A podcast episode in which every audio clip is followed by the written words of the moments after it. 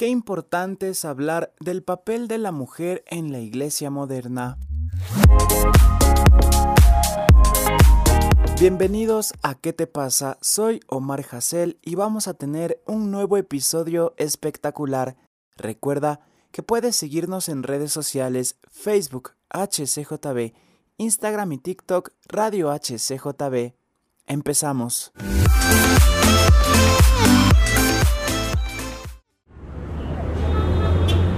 Estamos en un nuevo episodio de ¿Qué te pasa? Podcast de HCJB y vamos a hablar de un tema que nos han estado pidiendo y por eso dije me tengo que traer a la experta para hablar de esto y tengo la bendición de que esté en mi casa siempre que es mi ma Marta Claudia Mosquera. Así que ma, ¿cómo estás? Bienvenida nuevamente a ¿Qué te pasa? No, realmente yo siento que es un privilegio siempre que podamos hacer algo juntos y que se, me invites a tu espacio es para mí como que, wow, qué increíble.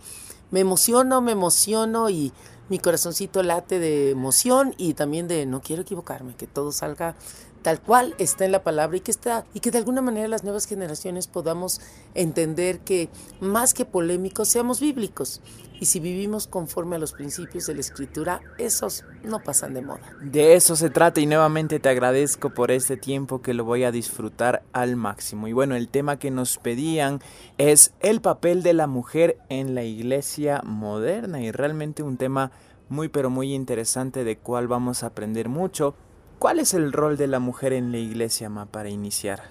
Bueno, yo creo que eso me puede llevar, no sé, dos horas tal vez hablarlo, pero creo que es tan, tan simple y sencillo como Jesús a sí mismo lo puso, ¿no? Antes de ascender al cielo, Jesucristo, pues él dijo que todos los que estaban ahí, más de 400, no se vayan de Jerusalén, sino hasta recibir la promesa del Espíritu Santo y que recibiríamos ese poder, ese dunamis, un poder explosivo para ser testigos. Y ser testigos significa de que eh, eh, es algo que hemos vivido, es algo que nos consta, es algo vivencial, algo real, experiencial. Entonces, la promesa fue tanto para hombres como para mujeres. Es decir, que tanto el hombre como la mujer somos testigos. Y el rol de la mujer en la iglesia es el, el poder tener la capacidad de establecer el reino de los cielos junto con el hombre y poder caminar estableciendo los principios bíblicos, caminando en la enseñanza bíblica y forjando, discipulando familias conforme al corazón de Dios y jóvenes conforme al carácter de Cristo, para que nosotros podamos establecer un pueblo bien entendido, una iglesia que transforma sociedades, una iglesia que tiene un mensaje de vida, pero también de poder, un mensaje de esperanza, pero también de una fe activa que se demuestra viendo lo sobrenatural de Dios. Yo creo que tanto, y eso me emociona, ver cómo Jesús fue rodeado también de mujeres y que aún finanzas de mujeres estuvieron apoyando y que nunca salió del plan de Dios la mujer. Bueno, tan nunca salió, que yo creo que lo más sublime que, que Dios nos concedió como mujeres, el rol más maravilloso, pues está plasmado en cómo nació Jesús, que pudiendo, siendo el Hijo de Dios, pudo nacer de cualquier manera. Pero Dios mismo se sometió a su diseño perfecto que es el vientre de una mujer, una familia, un papá adoptivo, la madre y el hijo. Entonces esto es algo glorioso porque en la familia se debe fortalecer y la iglesia está para ser una gran familia que acoge y que fortalece y que disipula familias. Reacciona, ¿qué te pasa?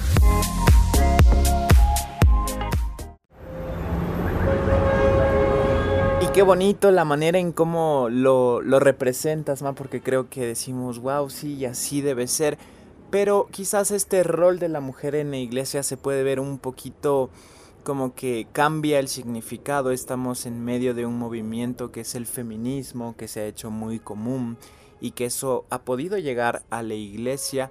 ¿Cómo debe reaccionar la mujer en la iglesia, la mujer que tiene una relación con Dios en cuanto al feminismo? Ya que si lo vemos a profundo el feminismo va en contra del diseño de Dios.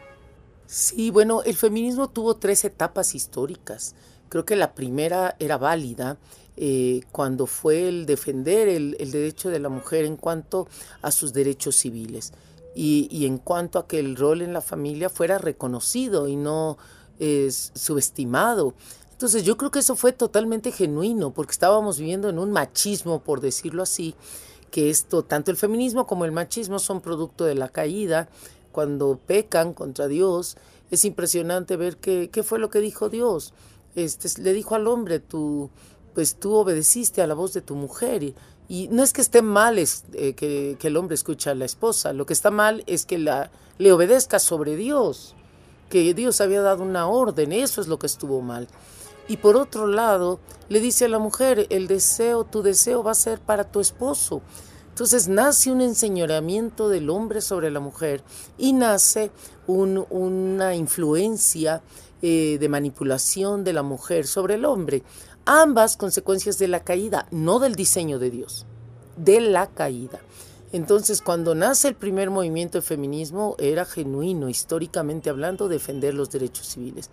El segundo, que ya empieza con un enojo al rol de la mujer como madre, yo, yo estoy convencida de algo. El hombre y la mujer tenemos equidad total, equidad en que somos hechos a imagen y semejanza de Dios, equidad en que ambos valemos la sangre de Cristo, equidad en que Dios habita en medio del varón igual que en medio de la mujer, una equidad total, pero no somos iguales. Nuestras diferencias biológicas nos dan diferentes roles soy yo quien me embaracé, soy yo quien eh, el bebé estuvo en mi vientre y soy yo quien dio a luz y quien pues tuve la lactancia. Papá hizo otro rol, él fue el que engendró, eh, él tenía otro rol y tiene otro rol como padre. Entonces juntos complementamos el diseño de Dios. No se trata de competir, Dios nos hizo para complementarnos, no para competir. Dios nos hizo para ser un equipo que en mis fortalezas el hombre es levantado y en las fortalezas del hombre la mujer es levantada y nos honramos mutuamente en los roles que Dios nos dio. Entonces yo creo que aquí el feminismo que ya se vive en la modernidad, donde es yo quiero hacer con mi cuerpo lo que quiera y tengo derecho incluso a que pues el, mi, mi vientre, si no quiero tener un hijo, qué pena, yo creo que ya estás atentando contra el derecho de otros. Y mi derecho termina cuando empieza el del otro. Y la vida de un ser humano tiene derecho a vivir y yo no puedo tomar la vida de un ser humano aunque esté en mi vientre. De vez en cuando necesitamos que alguien nos diga qué te pasa. ¿Qué te pasa? Podcast de HCJB. Todos los jueves, nuevo episodio.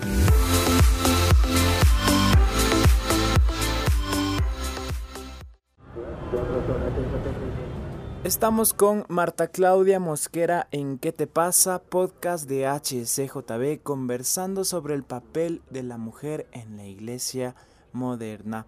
Ahora, Ma, dentro del papel y el rol que tiene la mujer y todo lo que hemos avanzado y el diseño de Dios, cómo trabajar en equipo sin competir, sin competir con el hombre, sin competir en los diferentes puestos que uno puede tener, en la alabanza, siendo pastores, sugieres, en todas las áreas que hay en la iglesia.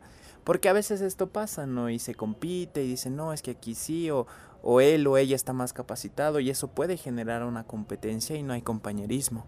Yo creo que cuando conoces tu valor delante de Dios y conoces que que la sangre de Cristo te ha cubierto, que su sangre preciosa es mi valor, pero también el valor del otro, entonces honras tanto al otro como que es honrar tu propia vida y el reconocer que Jesucristo nació varón. Así es que yo no tengo ningún problema en respetar al varón, no tengo ningún problema en respetar la autoridad que Dios le da a los varones. No, no tengo ninguno. ¿Por qué? Porque es un diseño, un diseño de Dios. Eh, la, autoridad significa ayudar a crecer. O sea, en ningún momento significa que hay una posición mayor porque es autoridad. No, significa que hay una responsabilidad mayor. Eh, el Señor le reclama a Adán, ¿dónde estás Adán? Antes que a Eva, porque él recibió directo la orden y tenía una responsabilidad que abandonó el puesto. No debió eh, salir de, de, cubrir a la mujer, sino que eran ambos los que debían caminar juntos. Entonces yo creo que es bien importante que como mujeres entendamos que somos diferentes, que nos complementamos y que mis dones y talentos fortalecen al del varón. Ahora, lo mejor es trabajar en equipo. Lo mejor es que yo vea la fortaleza eh, en el varón, la reconozca y la apoye y voy a recibir lo que se siembra se cosecha y pues entonces van a recibir también el que al ver mis fortalezas pues será respetado.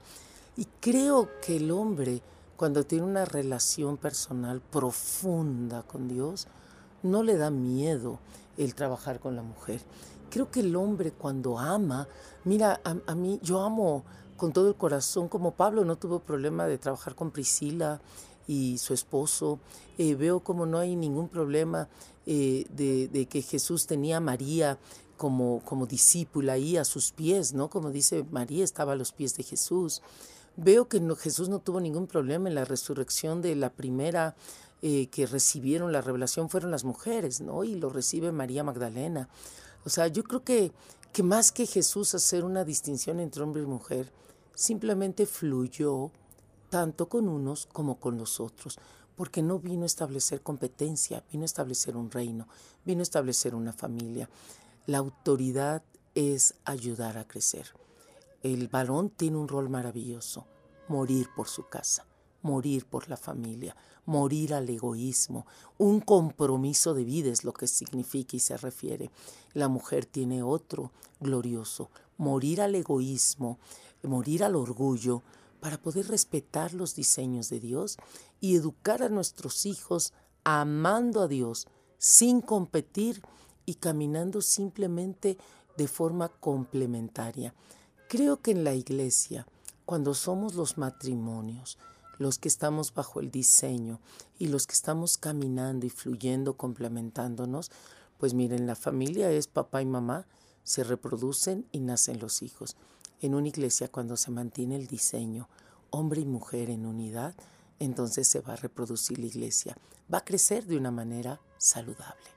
Y nos queda tan claro cómo nos has explicado, ¿no? Esos roles que tenemos y hay que cumplir con esos roles y no tener miedo si una persona de cualquiera de los dos sexos esté en una posición de liderazgo, ¿no? Porque nosotros debemos cumplir con honrar, con obedecer, con ir creciendo en equipo y evitar estas comparaciones que yo creo que muchas veces vienen de afuera, ¿no? Y, como decíamos, estos movimientos que hay de un lado y de otro lado que son extremistas, que van en contra del diseño de Dios y del compañerismo, de trabajar en equipo. Ahora, Ma, ya hablando el papel, el rol de la mujer en la iglesia dentro de eso y como decíamos en las diferentes posiciones de liderazgo, de cualquier ministerio en el que estén, obviamente está involucrado el talento y el don de las mujeres para esto, ¿no? ¿Cómo se puede usar los dones y talentos? ¿Cómo describir qué dones y talentos se deben usar en la iglesia? ¿En, qué partes es como que la mujer es fuerte y ayuda a hacer un cimiento en la iglesia? Yo creo que las mujeres tenemos una capacidad de enseñar impresionante porque somos mamás. O sea, en forma natural enseñamos. Eh, desde el vientre estamos platicando con nuestros hijos, enseñándoles que, el cielo es azul, que los árboles verdes, eh, yo, me acuerdo que yo prácticamente todo lo que sabía se lo iba transmitiendo a mis hijos desde el vientre y como que la mamá tiene esa capacidad de vaciarse en los hijos, ¿no? Es parte de ese sentimiento y de ese sentido maternal. Entonces yo creo que en la iglesia la mujer tiene una capacidad de enseñar la palabra después de haberla estudiado y de haberse preparado. Eh, creo que la mujer necesita ser entrenada igual que cualquier varón para poder tener en la iglesia un espacio con respeto, ¿no?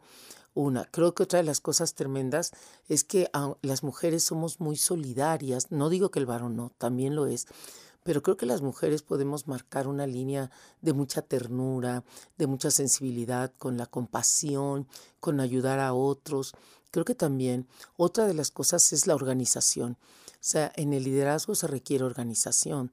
Entonces la mujer tiene mucho eh, simplemente la administración de la casa, ¿no? Recae 100% en, en la mujer. Entonces tenemos mucho esa parte y yo conozco, por ejemplo, mi cuñada tiene una administración económica muchísimo mejor que la de mi hermano. Entonces es mi hermana, quien, mi cuñada, quien lleva toda la economía, no solo de la casa, sino del negocio que tienen juntos. Y bueno, lo ha hecho de una manera tan increíble que ella fue quien enseñó a sus hijos cómo administrar y ahora cada quien tiene su propio negocio, emprendimiento, por decirlo así. Entonces, eh, yo creo que las fortalezas que tenemos nos van a complementar.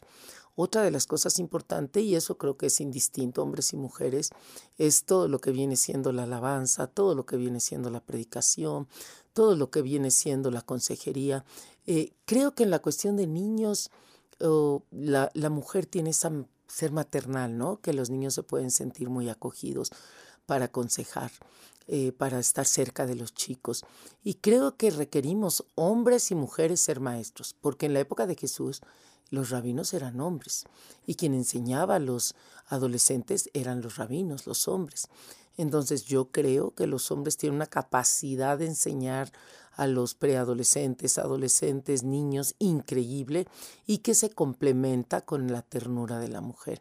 Entonces creo que caminamos juntos eh, y uno de los dones muy especiales es que la mujer tiene un discernimiento muy especial, ese sexto sentido que nos dicen, eh, como que Dios nos puso una antenita que nos obra y que vemos cosas que otros no ven. Eh, tu papá me dice que hay cosas que yo veo que él no se da cuenta y que cuando yo se las comento, con el tiempo resulta que era verdad. Entonces hay ese discernimiento que es importante escuchar en cuanto al área espiritual y, y mucho de mirar el corazón que Dios nos permite a las mujeres, no sé por qué, que es como ese sexto sentido extra que Dios nos dio para complementarnos.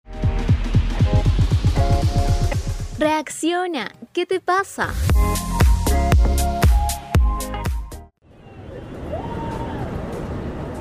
Estamos en la recta final de este episodio de ¿Qué te pasa? Y realmente voy tomando nota y, yo sé que tú también y te recomiendo que lo compartas con los demás porque están buenísimos todo lo que estamos haciendo los podcasts de HCJB como ¿Qué te pasa? Tú hablabas más dentro de los dones y los talentos de la mujer de ese rol de madre, ¿no? Y ese talento de madre y esa bendición de ser madre.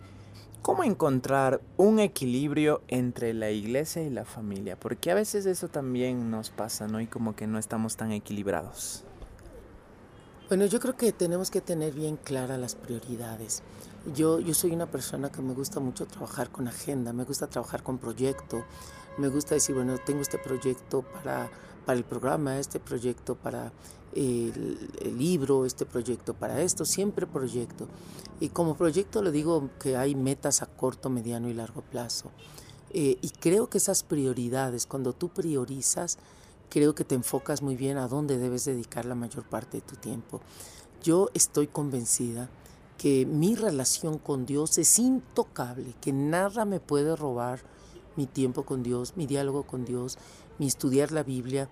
Yo no leo la Biblia por pasajes, sino la estudio por temas, los temas que Dios me va guiando y que yo voy profundizando y que en ocasiones me llevan quizás hasta dos, tres semanas o un mes, porque son temas que Dios me va poniendo en el corazón y que vamos trabajando juntos. Pero eso es súper importante, o en el instituto, las clases, es súper importante. Mi familia es mi segundo, mi segunda prioridad el poder saber que mi esposo y mis hijos no son negociables, que el tiempo para amar, expresar mi amor, servir, y, yo no hablo solamente de mantener o no, si la casita esté o no organizada, para mí que los corazones estén ligados es lo más importante. Saber que tengo el corazón de mi esposo, que tengo el corazón de mis hijos, saber que, que, tienen una alimentación balanceada, que tienen horarios balanceados, que han visto que, que, me manejo con horarios, con disciplina para que ellos los reproduzcan. Entonces, pero sobre todo, tengo el corazón. Yo, yo puedo ser influencia de mi casa si tengo el corazón. Yo puedo eh, amar de tal manera a Dios y transmitir ese amor si tengo el corazón. yo creo que eso es lo más importante y la iglesia es extensión de lo que vivo en casa. No lo separo, es extensión de mi vida porque a veces no se tiene una agenda en el sentido que tal vez te pidan una emergencia o algo.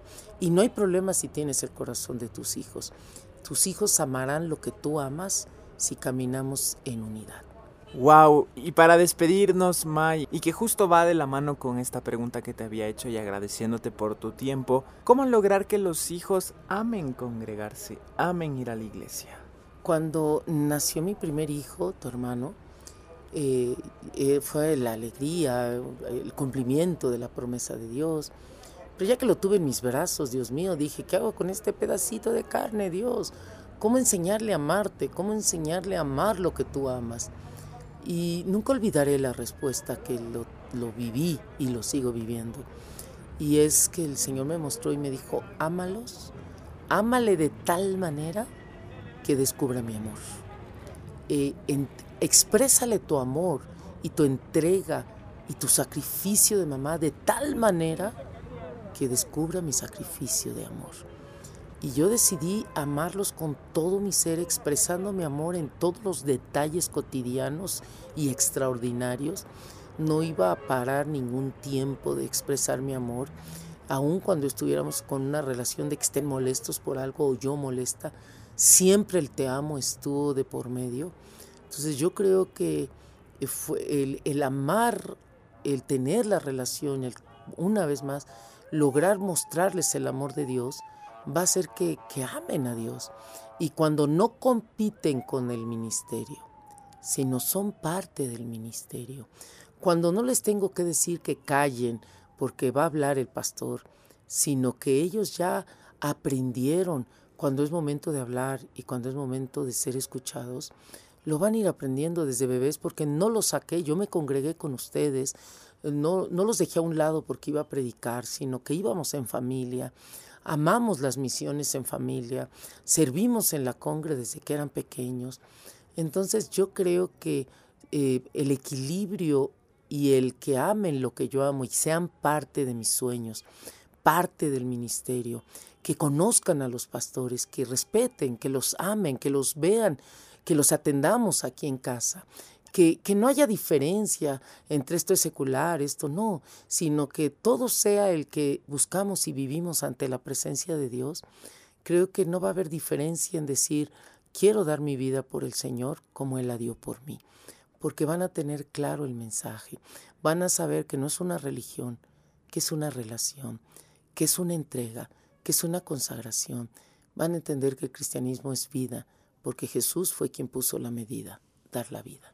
Muchas gracias Ma por este tiempo, realmente ha sido muy y muy especial y pues de seguro, como siempre lo digo, te tendremos en otro episodio a futuro. Gracias Ma. Gracias a ti, súper emocionada, súper contenta de que ahora seas tú el que me lleva a tu espacio y yo también amo lo que tú haces, admiro lo que haces y le agradezco a Dios que podamos caminar juntos. Y a ti que nos estás escuchando, recuerda, no nacimos para competir, sino para caminar juntos. Esa es la clave, la unidad.